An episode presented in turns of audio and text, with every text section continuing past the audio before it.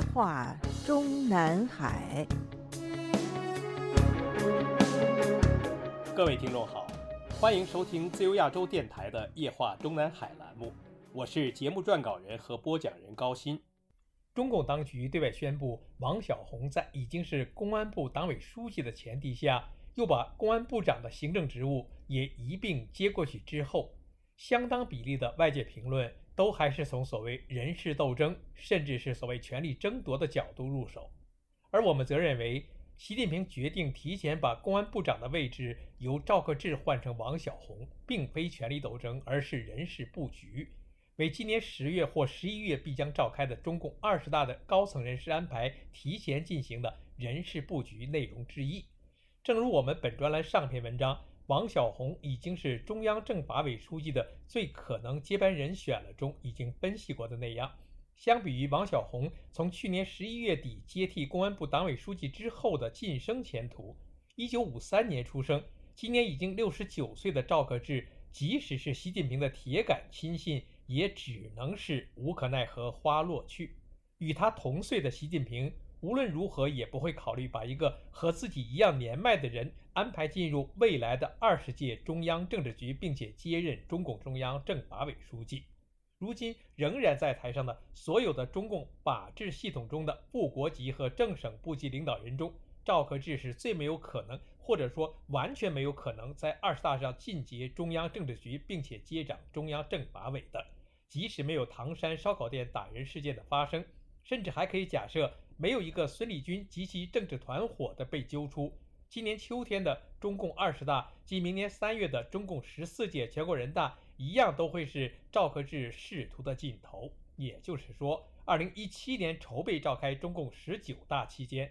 已经决定了由时任河北省委书记赵克志在连任中央委员之后，即接替按部就班晋升中央政治局委员兼中央政法委书记郭声琨的公安部长职务，并等待接替郭声琨的国务委员位置，就已经预示了他赵克志在五年之后。也就是今年召开的中共二十大上，断无可能像当时的郭声琨接替孟建柱一样接替郭声琨。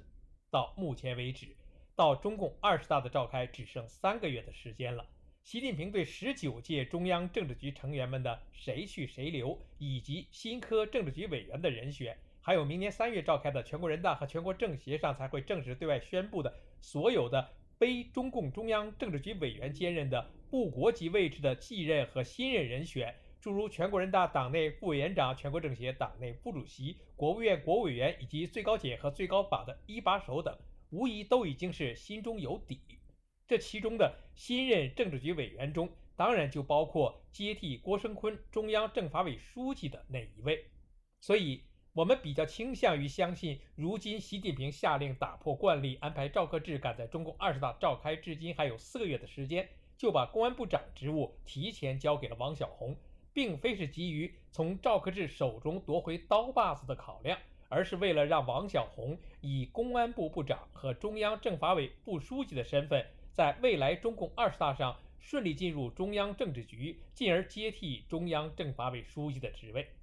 如果这一分析成立的话，那么，二十大的继任或者新任中央委员里，也会产生出一个接替王小红公安部长职务者。此公然后还要再等待到明年三月的十四届全国人大上被安排一届国务院的国务委员。这个人可能会是习近平的另外一个政治嫡系，现任中央政法委秘书长陈一新，也不排除会依照惯例，还是把国委员兼公安部长这样一个部国级职务犒赏给到二十大召开时仍还具备一定年龄优势的在位省委书记。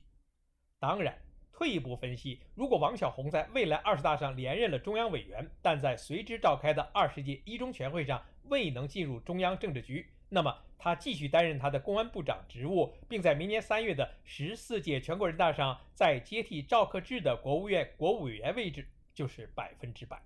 这一切都要从中共高层换届的年龄限制潜规则七上八下分析起。当年胡锦涛在感恩江泽民终于把军委主席大权也交到他手里的时候。曾经把个江泽民夸得跟一朵花似的，说他江泽民为我们党、国家、军队高层领导新老交替的制度化、规范化和程序化做出了历史性贡献。这里的高层领导无疑指的是中央政治局和政治局常委会，特别是政治局常委会这一层。制度化之一是年龄标准，或者说新任或者连任者的年龄限制；二是任期，五年一届，十年一代。十年一代的意思就是包括党的最高领导人在内的所有党内职务都只能连任两届。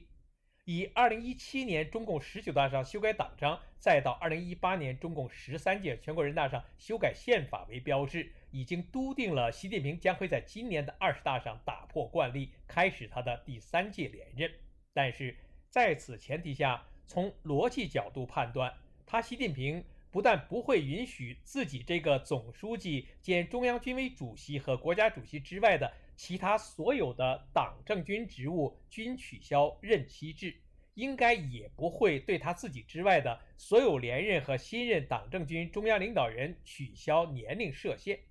即外界几乎人人都知道的中共部国级和正国级领导人的年龄限制规则七上八下。所谓的七上八下，是江泽民与胡锦涛交接班阶段内形成的高层人事更替的潜规则。意思是，每次党的全国代表大会召开的当年，年满六十七岁者仍可继任或者新任，年满六十八岁者即不再考虑。而在此之前的一九九七年筹备中共十五大高层人事时，江泽民提出的部国级以上职务的新任和年龄限制是七十岁封顶，但是他江泽民本人例外。所以，出生于一九二六年的江泽民本人，在一九九七年召开的中共十五大上连任总书记时，已经七十有一。同时连任政治局常委的李鹏和朱镕基，还有同时连任政治局委员的钱其琛，则都是六十九岁。而当时已经担任了一届国务委员的陈俊生等，则因为出生于一九二七年，召开十五大时刚好年满七十岁，而被排除了连任的可能。而从七十岁封顶进一步年轻化到七上八下的潜规则出台之后，出生于一九三二年的李兰清，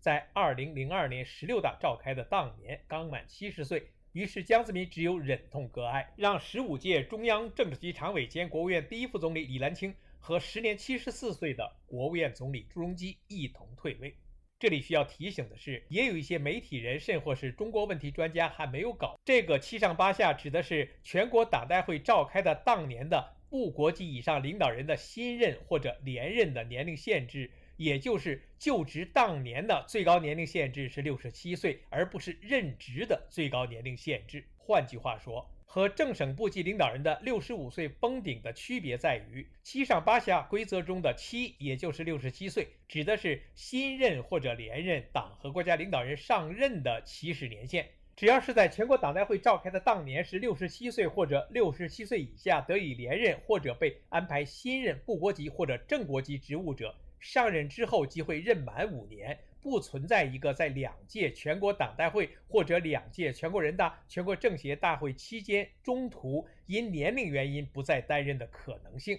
而六十五岁封顶指的是国务院部长也好，省委书记和省长也好，最高任职年限是六十五岁，然后就是退居二线，即使你当时还是在位的中央委员或者中央候补委员。在我们过去多年里发表过的相关文章里，曾经以胡锦涛时期的十六大、十七大，以及习近平开始执政的十八大上的政治局委员一级的人事安排中的具体人选例子，证明政治局委员和政治局常委的新任或者留任设限是七上八下。一级六十七岁的可以连任，甚至新任；六十八岁的必须出局。有兴趣验证是否真有其事的读者和听众，可以核对一下：从二零零二年召开的中共十六大至今，确实没有一个政治局委员和政治局常委被安排新任或者连任的那一年是年满六十八岁的。二零零二年，胡锦涛在十六大上接过江泽民总书记职务的同时。退位的上届政治局常委中最年轻者为时年六十八岁，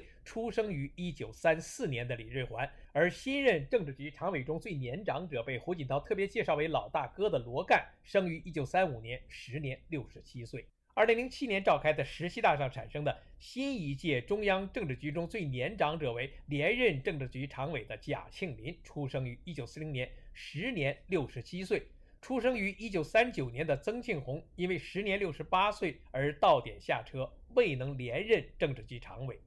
二零一二年召开的中共十八大上，新任政治局委员和新任政治局常委中最年长者是刘延东和俞正声，都是出生于1945年，时年67岁。而与胡锦涛等一同退位的16届政治局常委中的最年轻者为出生于1944年的李长春，时年68岁。2017年召开的中共十九大上，1948年出生的王岐山因为年已六十有九而未能连任中共中央政治局常委。新任的中共中央政治局常委中，年龄最长者为1950年出生的上一届政治局委员栗战书，时年67岁。这就是为什么说，即使赵克志不但是习近平的政治嫡系，而且还被习近平认为是劳苦功高，年龄因素也决定了他断无可能成为下届中央政法委书记的继任人，在今年二十大上必定出局。正式的退休时间，当然还是会在明年三月十四届全国人大召开之时。